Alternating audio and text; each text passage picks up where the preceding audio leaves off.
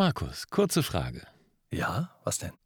Was hängt unter der Decke, gibt schlechtes Licht und grinst? Keine Ahnung. Eine Schmunzel. Auftreten, präsentieren, überzeugen. Der Podcast von Profisprecher Thomas Friebe. Ja, hallo, schön, dass du wieder dabei bist. Und hier neben mir sitzt der Markus. Ja, hallo, liebe Leute. Hallo, hallo. Und der Markus hat eine Frage mitgebracht. Ja, ihr ahnt es sicherlich schon aufgrund der Einleitung, die Thomas gebracht hat. Ich würde gerne wissen, ähm, wie entsteht Humor? Also, wenn ich an meinen nächsten Vortrag, an meine nächste Präsentation denke, ähm, dann stelle ich mir die Frage, wie kann ich das leicht und unterhaltsam rüberbringen? Und äh, jeder von uns, äh, jeder von euch kennt Redner, die sind unheimlich langweilig und trocken und ermüdend. Und das will ja keiner sein. Nee. Sondern, nein, ja, du vielleicht, weiß ich nicht. Ich gehe davon aus, ich setze jetzt mal voraus, ihr wollt unterhaltsam, fröhlich, freundlich sein. Und das, was ihr zu sagen habt, in einer Art und Weise rüberbringen, dass die Zuhörer nachher sagen, Mensch, das war ja richtig toll. Und dazu gehört Humor.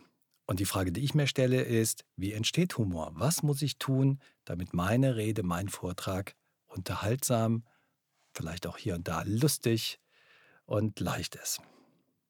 Ja, dazu müsste man sich natürlich erstmal die Frage stellen, ähm, was ist denn Humor überhaupt? Also was würdest du darunter bezeichnen? Dass man lacht ja. oder. Jetzt in dem Zusammenhang, den ich jetzt meine, würde ich mir die Frage stellen, wie bringe ich meine Zuhörer zum Lachen? Okay. Also es könnten auch einfach Witze sein. ja gut, also wenn ich an einen nächsten Auftritt oder einen nächsten Vortrag denke, dann geht es ja meistens im beruflichen Kontext darum, dass ich irgendein Produkt präsentiere oder ein Konzept vorstelle oder eine Idee mhm. zumindest vermitteln möchte.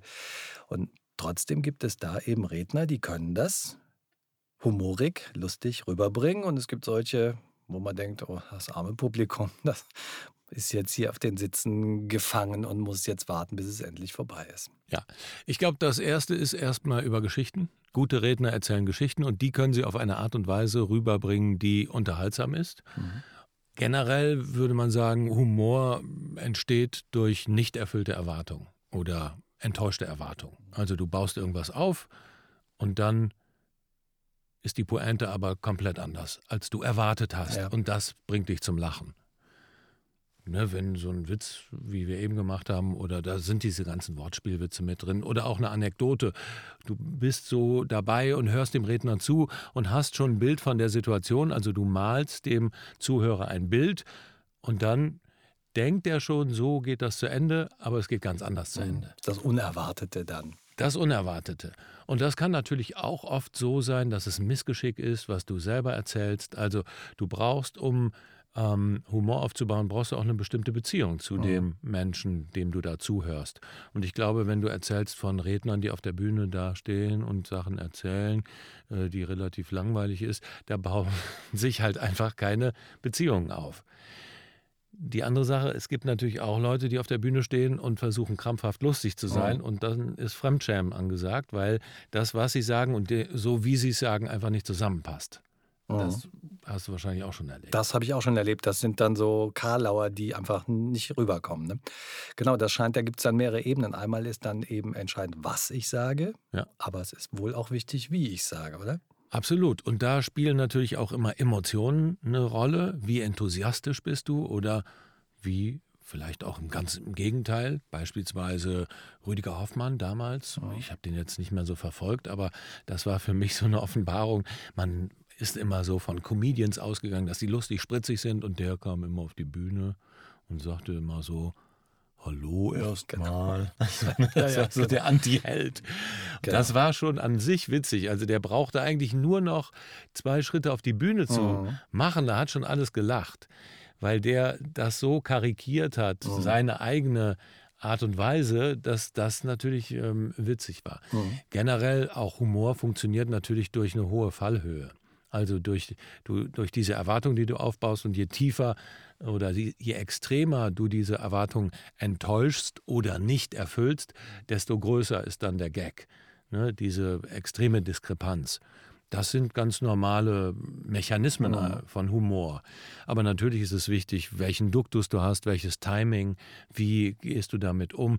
Gerade bei Pointen ist es oft so, werden viele Pointen verschenkt dadurch, dass sie zu schnell gemacht werden oder dass eben entsprechend vor der Pointe nicht die Pause gesetzt wird.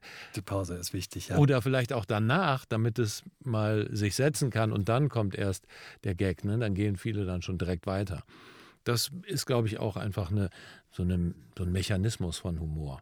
Und das können halt natürlich manche Leute vielleicht von Natur aus, weil sie es in der Schule schon gelernt haben, mhm. als Klassenclown. Ich erinnere mich an dich, ne, als wir damals, ach nee, wir waren ja wir waren gleichen Schule. Der Schule. Nach, ja. ja, aber ne, ich kenne jemanden, äh, der da draußen vor der Scheibe sitzt, das war der Sven, mit dem war ich auch nicht in der Schule, aber das war auch so ein Klassenclown, hat er mir gesagt. Worauf ich aber hinaus will, ist, man kann das durchaus auch üben. Das wäre die Frage. Kann ich das, wenn ich jetzt an meinen nächsten Vortrag denke, kann ich da bestimmte Formulierungen einbauen oder mir Sachen überlegen, die das Ganze unterhaltsam machen? Auf jeden Fall.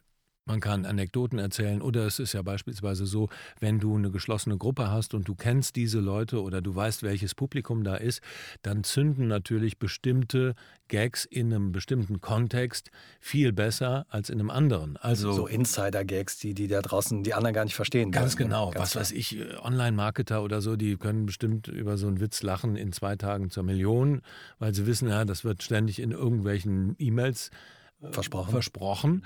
Und äh, das erzählst du dann in, in, irgendeinem anderen Kontext und da lacht keiner. Das, das heißt, es gibt natürlich gibt's dann Zahnarztwitze, Chirurgenwitze, was auch immer, die dann so spezielle Dinge aufs Korn nehmen. Ganz genau. Das heißt, wenn ich äh, an den nächsten Vortrag denke, ähm, muss ich mir Gedanken machen, wer sitzt da eigentlich im Publikum? Wie immer. Was können die verstehen? Also von dem, was ich sagen will. Absolut. Äh, und äh, den naja, Karlauer wäre ja eigentlich zu niedrig gegriffen, aber zumindest den humorigen Aspekt dann zielgerichtet darauf hin ausrichten. Ganz genau. Mhm. Und das heißt auch wieder, sich mit der Zielgruppe im Vorfeld befassen. Mhm. Denjenigen, der dich engagiert, diese Rede zu halten oder vielleicht kennst du die Leute auch, mhm. genau gezielt dahingehend überlegen, okay, was ist das, was interessant ist. Und da ist natürlich auch immer schön, Geschichten zu erzählen, die alle vielleicht kennen, mhm. aber aus einer anderen Perspektive. Ja. Also, dass man die Perspektive einfach dreht mhm. und dann damit rumkommt, erinnert ihr euch, das war doch der mhm. oder die. Das heißt, auch wenn ich im beruflichen Zusammenhang, äh, ich sage jetzt mal, einen Bericht äh, präsentieren muss oder äh, irgendwelche Arbeitsergebnisse vorstellen muss, auch da habe ich die Möglichkeit, das Ganze zumindest ein bisschen lockeren Anstrich zu geben. Ja, musst du. Also solltest du, weil mhm. sonst ist es nicht zielführend und die Leute behalten es auch nicht. Und du kannst immer mit Beispielen oder Anekdoten, kannst du deine Zahlen untermauern, wenn es jetzt ein Thema mhm. ist, wie du sagst, ne, sehr trocken mit Zahlen oder Mhm. Ja. ja, prima. Ähm, das ist im Grunde genommen die Antwort auf meine Frage gewesen. Hast du noch einen guten Gag? Ach, ganz viele. Welchen, sag mir ein Thema. Oh, das ist ja jetzt eine Herausforderung. Ja. Ein Thema. Das haben wir jetzt nicht äh, abgesprochen. Frosch auf der Landstraße. Oh, das ist gemein. ja, du hast ja gesagt. Ah ja, doch. Äh, äh, zwei Frösche. Nee, ich, auf der Landstraße würde mir Tomate einfallen. Zwei Tomaten gehen über die Straße, sagt die eine, pass auf, da kommt ein Lasquatsch. Der ging wahrscheinlich auch mit Frosch. Ja, ginge auch mit, der Schnell. mit Frosch. Papa Frosch, Mama Frosch, Kind Frosch. Ach, das ist jetzt ein bisschen sehr weit gegriffen. Ein Frosch würde mir reichen. Mama, Mama. Ach, Quatsch. okay.